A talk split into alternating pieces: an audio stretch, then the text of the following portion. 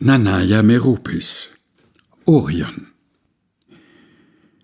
Sehnsüchtig blicke ich in frühen Winternächten zum Dach des gegenüberliegenden Hauses. Ich warte auf Orion, darauf, dass er sich mächtig am Firmament zeigt.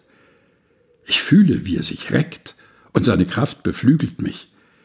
Er ist ein Freund, der mich, Herakles gleich, beschützt in meiner Sturm- und Drangzeit und eine unglaubliche Abenteuerlust steigt in mir auf, und ich empfinde wie Odysseus, möchte auf Irrfahrten gehen, mich der Welt stellen und gegen alle Ungerechtigkeiten kämpfen.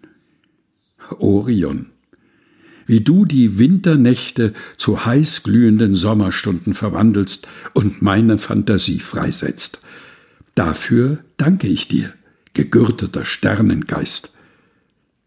Ganz selten wirkst du auch einfach menschlich in mir. Doch deine Rolle ist von Sternen erdacht. Im nächsten Winter werde ich wieder sehnsüchtig auf dich warten.